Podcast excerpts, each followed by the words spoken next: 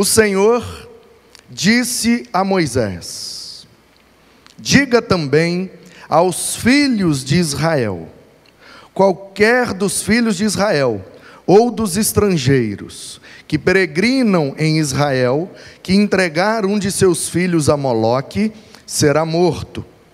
O povo da terra o apedrejará.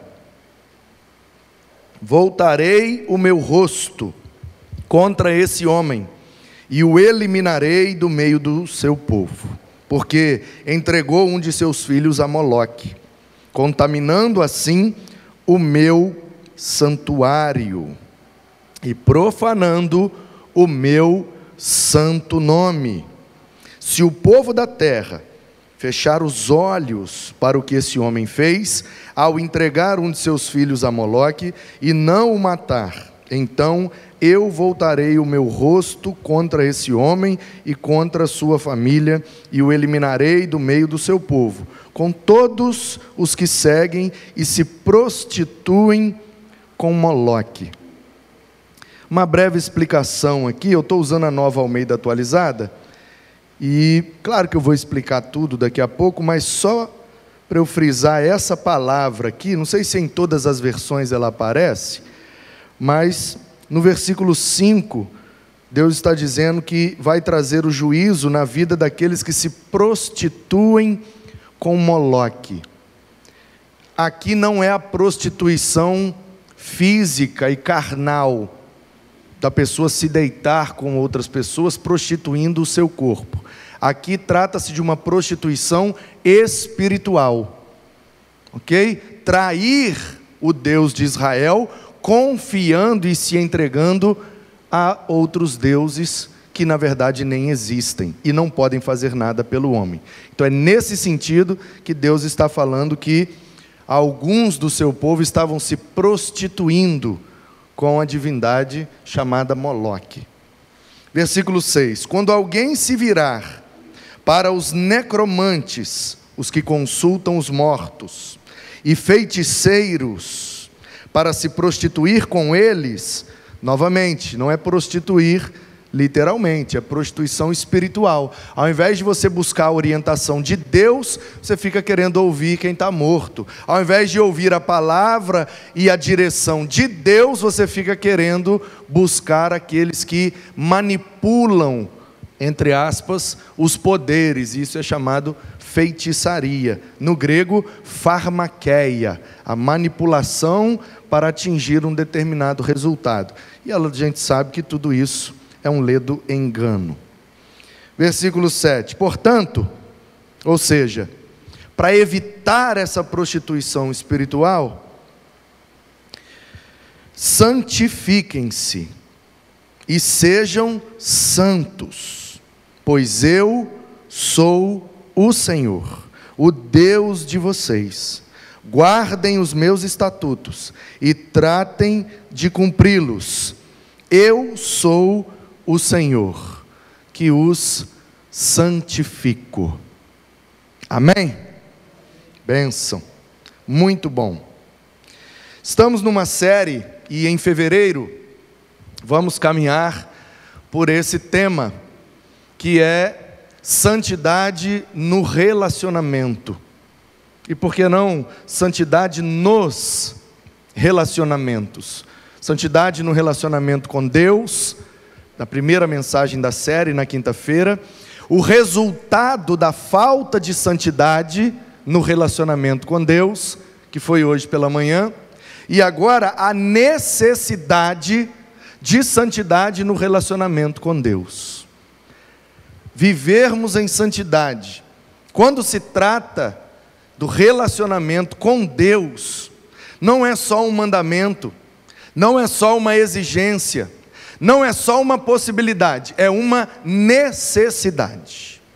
Nós necessitamos, ao relacionarmos com Deus, de fazermos isso baseado na santidade de Deus, porque Ele, nesse processo, vai nos santificar. E esse texto está tratando exatamente disso. O povo estava no deserto.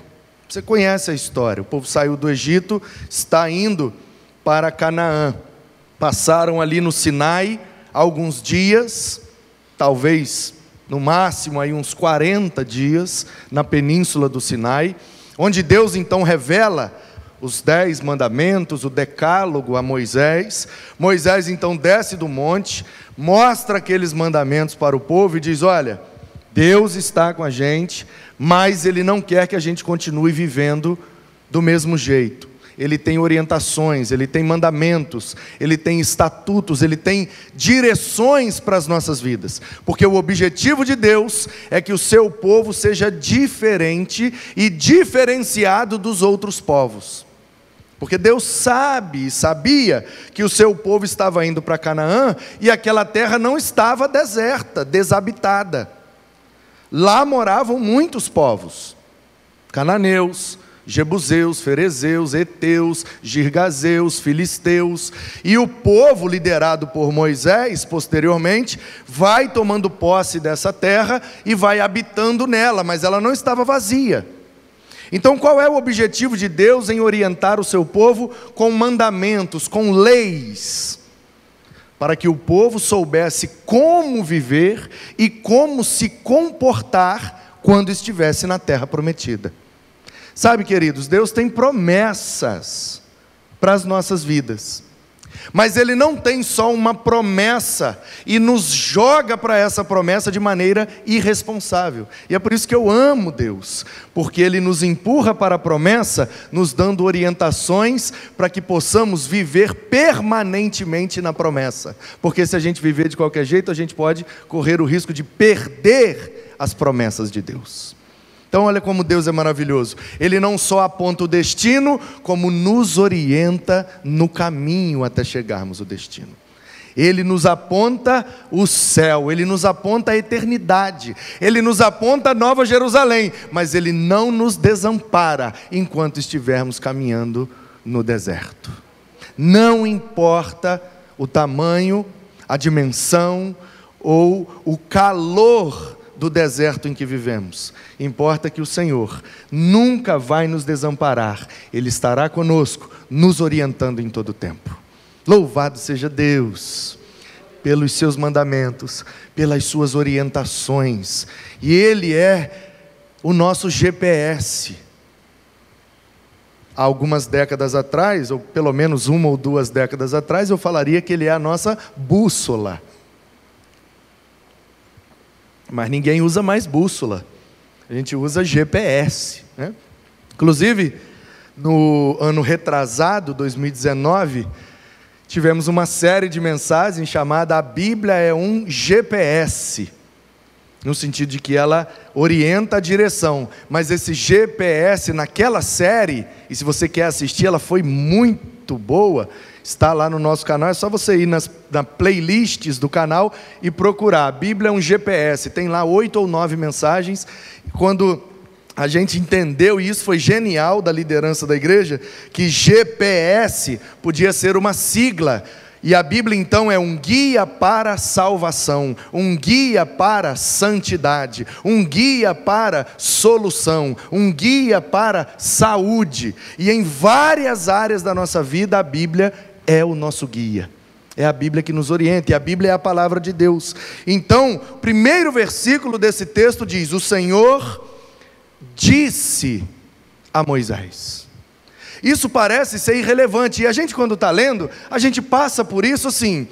O Senhor disse a Moisés. Ah, Deus falava com Moisés mesmo. É normal. Deus falou com Moisés e o Moisés falou com o povo. Não é normal, não, querido. Ah, Deus disse a Moisés. Normal, Deus falava mesmo com as pessoas. Não é normal, não. Sabe por que não é normal? Porque Deus não fala com todos nessa profundidade, nessa dimensão e nessa dinâmica. Portanto, a simples frase, o Senhor disse a Moisés, nós já temos aqui algo extremamente especial, que é o fato de que, mesmo estando no deserto, o Senhor continua falando com a gente. E eu poderia, o Senhor disse a Ilka, o Senhor disse a Raquel, o Senhor disse ao Adão, o Senhor disse a Keide, o Senhor disse ao Josias, o Senhor disse a Tati, o Senhor disse a Moisés, mas ele continua dizendo para cada um de nós, porque o desejo de Deus é que nós sejamos orientados nessa passagem. Mesmo no deserto, ele fala com a gente. E eu creio e pelo que tenho vivido, não vivi muito, mas pelo que tenho vivido com Deus até agora, na minha experiência, é no deserto que ele fala mais. É no deserto que ele diz mais. E interessante a, a nova Almeida atualizada, não usar o verbo falar, usar o verbo dizer. O Senhor falou a Moisés o Senhor disse a Moisés. Pastor, não é a mesma coisa, não? Na minha leitura, não. Por isso que eu achei muito feliz a tradução da Nova Almeida aqui. Porque tem gente que fala muito, mas não diz nada. Mas quando Deus fala, Ele sempre quer dizer algo para os nossos corações. Então fique atento, porque Deus já está falando. E Ele vai continuar falando porque Ele quer que a gente chegue no destino e na promessa que Ele preparou para nós. Amém? Amém? Glória a Deus. E aí, do versículo 2 até o versículo 5, Deus vai dizer o seguinte: olha, vocês agora estão aí em Cádiz Barneia, que o povo desce para o Sinai recebe ali os dez mandamentos, depois vai e passa alguns dias peregrinando e monta um acampamento em Cádiz Barneia. A gente tem aquela falsa impressão de que o povo peregrinou por 40 anos, de que desde que o povo saiu do Egito, eles andavam todos os dias, todos os dias, por 40 anos até chegar em Canaã. Não é essa a realidade que o texto nos apresenta. Eles saíram do Egito, andaram alguns dias, pararam no Sinai, depois andaram mais alguns dias, pararam em Cades Barneia e ali montaram um acampamento. O tabernáculo no meio, duas tribos ao norte, três tribos das maiores ao sul, três tribos ao leste, três tribos a oeste. E se você vê o desenho disso, se você olhar de cima para baixo, imagine agora que você está num helicóptero ou vendo a imagem de um drone. Imagine, o povo está acampado lá em Cades Barneia e de repente você pegou um drone e viu na perspectiva de cima. Qual é a visão que você tem? O tabernáculo está no meio, duas tribos ao norte, um pedaço pequeno, três tribos grandes ao norte, um pedaço grande três tribos para cá e três tribos para cá. Qual é o desenho que você está vendo? A cruz. A cruz. Porque desde o princípio, e mesmo estando no deserto, o propósito de Deus para o ser humano é que ele sempre estivesse aos pés da cruz. Ah, o Antigo Testamento é a lei. Ah, o Antigo Testamento Deus é cruel, Deus é malvado. O Novo Testamento é que é a graça, é o amor, é a bondade. Eu não leio a Bíblia desse jeito. Eu não leio. Eu, as lentes que eu uso para ler a Bíblia são as lentes da graça. Então, quando eu começo a ler a Bíblia, no princípio, Deus criou os céus e a terra, eu já vejo graça e já vejo amor e já vejo bondade. Por quê? Porque eu não merecia esse planeta. Eu não mereço o oxigênio que respiro, eu não mereço a água que bebo, eu não mereço o alimento que me mantém vivo. Ainda assim, Deus criou tudo isso para mim, sem merecer, ou seja, Deus é gracioso desde sempre. A graça de Deus se revela na sua criação. Ele não tinha obrigação de criar nada, e ele criou, porque ele quer ter um relacionamento com a gente. Mas só tem esse detalhe: a gente não pode se relacionar com Ele de qualquer maneira, a gente precisa fazer isso em santidade. Então, do versículo 2 ao 5, Deus está dizendo: Olha, agora vocês habitam aí em Cades Barneia, em volta de vocês tem vários povos, e vários desses povos adoram uma divindade chamada Moloque.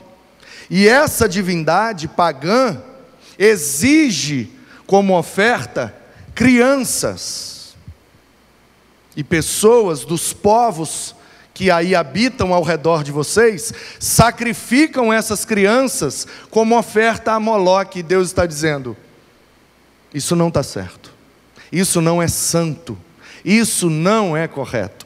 Eu não quero que vocês sacrifiquem crianças para mim. O que é que Deus está dizendo? Olha, se você vier com o negócio de matar criança para me agradar, aí é você que vai morrer. Então eu vou dar logo uma lei severa Percebe a, a maneira da gente ler a lei e a gente tem a compreensão correta do caráter de Deus? Deus não está dizendo, eu matei por causa disso. Ele está dizendo, se você cometer esse erro, você vai morrer. E é uma perspectiva espiritual, gente.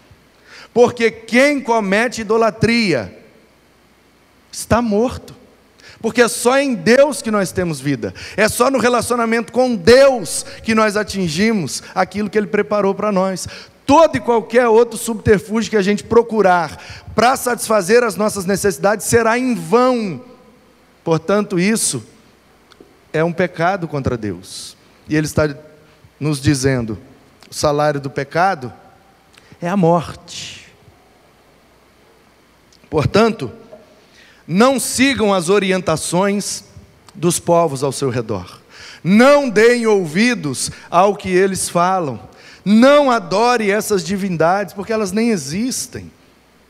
Não caiam nessa ilusão, não cometam esse equívoco. Eu sou o Senhor, estou disponível para vocês, quero santificar, Kadosh, separar vocês para mim, separar vocês desses povos, e única e exclusivamente para mim. Então, busquem a mim, eu estou disponível. Eu sou o Senhor, eu sou o Deus de vocês, eu quero santificar vocês.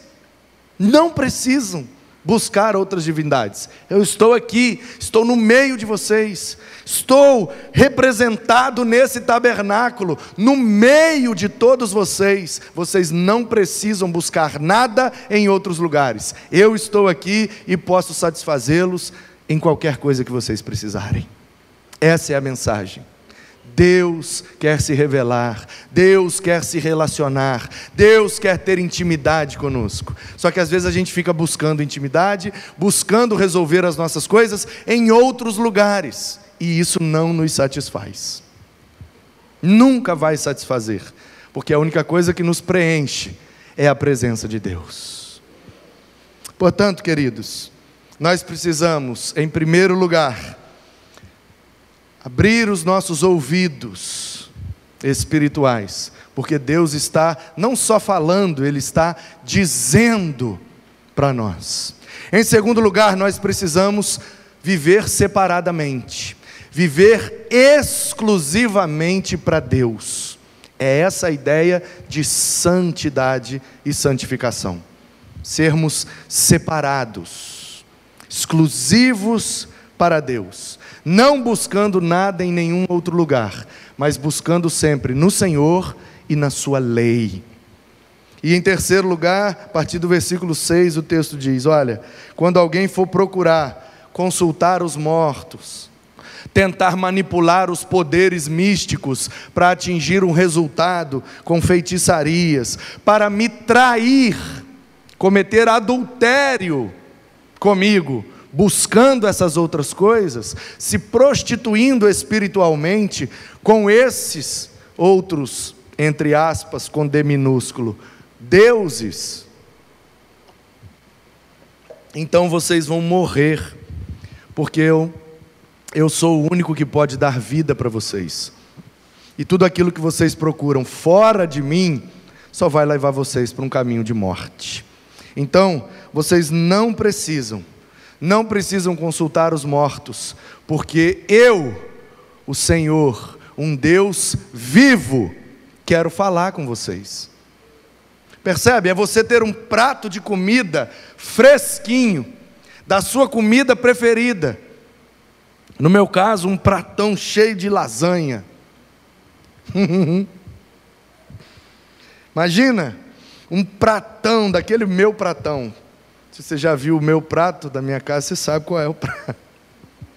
Um prato de lasanha, oh Jesus. E do outro lado, uma lixeira, cheia de restos de comida, azedos e estragados. Eu tenho uma lasanha, saindo aquele cheirinho fresquinha de um lado, e do outro lado eu tenho uma lixeira e eu olho para a lasanha, olho para a lixeira, e a pergunta é: o que é que eu vou escolher? Eu estou com fome, o que é que eu vou escolher? A resposta é óbvia: vai escolher a lasanha. Só que espiritualmente, o contrário acontece muito. Nós temos de um lado um Deus todo-poderoso, vivo e verdadeiro, e de outro lado nós temos ídolos nós temos consulta aos mortos, nós temos feitiçaria, manipulação de poderes místicos, nós temos é, é, as coisas ligadas às emoções, ao frenesi, a tudo aquilo que agrada a nossa carne e dá um, um, uma sensação de que, olha, por aqui é ótimo. E aí a gente, muitas vezes, a gente abandona um Deus que é vivo e verdadeiro, para ser orientado por aquilo que nos leva para um caminho de morte. É isso que Deus está dizendo. Eu sou todo-poderoso, vivo e verdadeiro, estou disponível para vocês. Para que vocês vão procurar necromantes e feiticeiros? Para quê? Não faz sentido. Se eu não tivesse disponível para vocês, tudo bem. Vocês não me conhecem, vocês não sabem da minha existência, então a sede que vocês têm de buscar e adorar uma divindade, vocês procuram outros deuses falsos. Se vocês não me conhecessem, ainda vai. Agora, uma vez que vocês me conhecem e sabem e creem que eu sou o Deus vivo e verdadeiro, qual a necessidade de buscar outras coisas? Nenhuma necessidade. Então, o que Deus está dizendo é: eu estou disponível para vocês. Eu quero matar a fome de vocês. Eu quero matar a sede de vocês. Eu posso satisfazê-los plenamente. Não faz sentido vocês procurarem isso em outros lugares. Eu estou disponível, quero me relacionar e quero santificar a sua vida nesse relacionamento. Amém. Que coisa linda, gente. Portanto, diz o Senhor, e aí a pergunta agora é: então o que é que a gente faz? O que é que a gente faz para escolher sempre a lasanha? O que é que a gente faz para buscar sempre a Deus e não outras coisas que não nos satisfazem? Santifiquem-se e sejam santos. Guardem os meus estatutos e tratem de cumpri-los. É simples assim. Se nós ouvirmos a Deus e colocarmos em prática as suas orientações, a gente sempre estará num relacionamento santo com o Senhor. E não precisaremos de mais nada. Ele nos satisfará, ele nos guiará e ele, sendo o nosso pastor, de nada teremos falta. Por isso que a gente não precisa, não precisa se iludir, se enganar consultando mortos, se iludir e se enganar buscando controlar os poderes místicos, não precisa de mais nada. Ah, o que é que o meu horóscopo diz hoje? Que horóscopo, irmão? A pergunta é: o que é que Deus diz hoje a meu respeito? O que é que Deus diz hoje para a minha vida? Qual é o propósito que Deus tem hoje para mim? Porque o horóscopo é mera feitiçaria. O horóscopo nunca vai me orientar da maneira correta como Deus pode fazer. Então eu vou ficar de paranoia de saber o que é que o meu horóscopo diz? Estou nem aí para horóscopo, meu irmão. Até porque na minha perspectiva, isso aí é tudo balela mesmo. Tudo balela. Ai, mas é muito perfeito. É perfeito nada. Mas sempre dá certo, é claro. Eles botam informações subjetivas e genéricas. Vai dar certo para qualquer um que está tendencioso a aceitar qualquer coisa.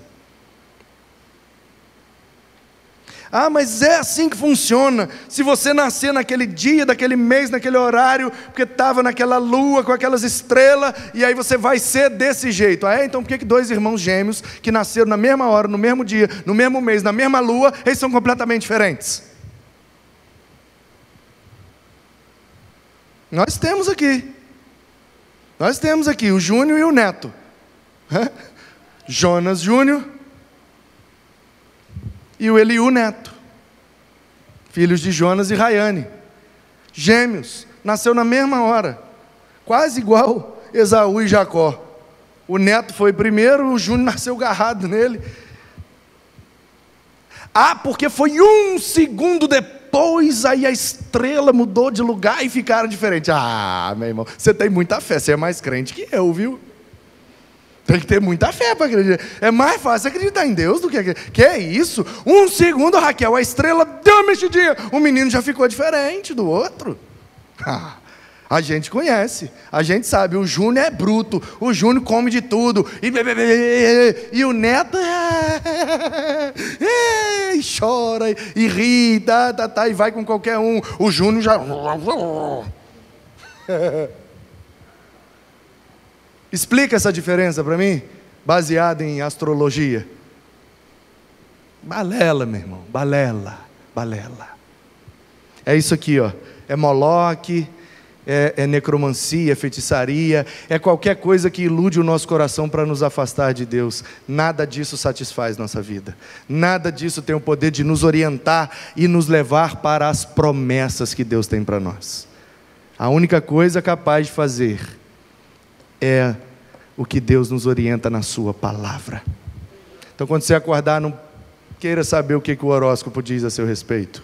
Abra sua Bíblia e veja o que é que Deus diz ao seu respeito. Você tem um destino, você tem uma promessa, você tem um lugar preparado para você. Você não precisa de mais nada, porque na jornada você tem um Deus Todo-Poderoso disponível para se relacionar e para santificar a sua vida.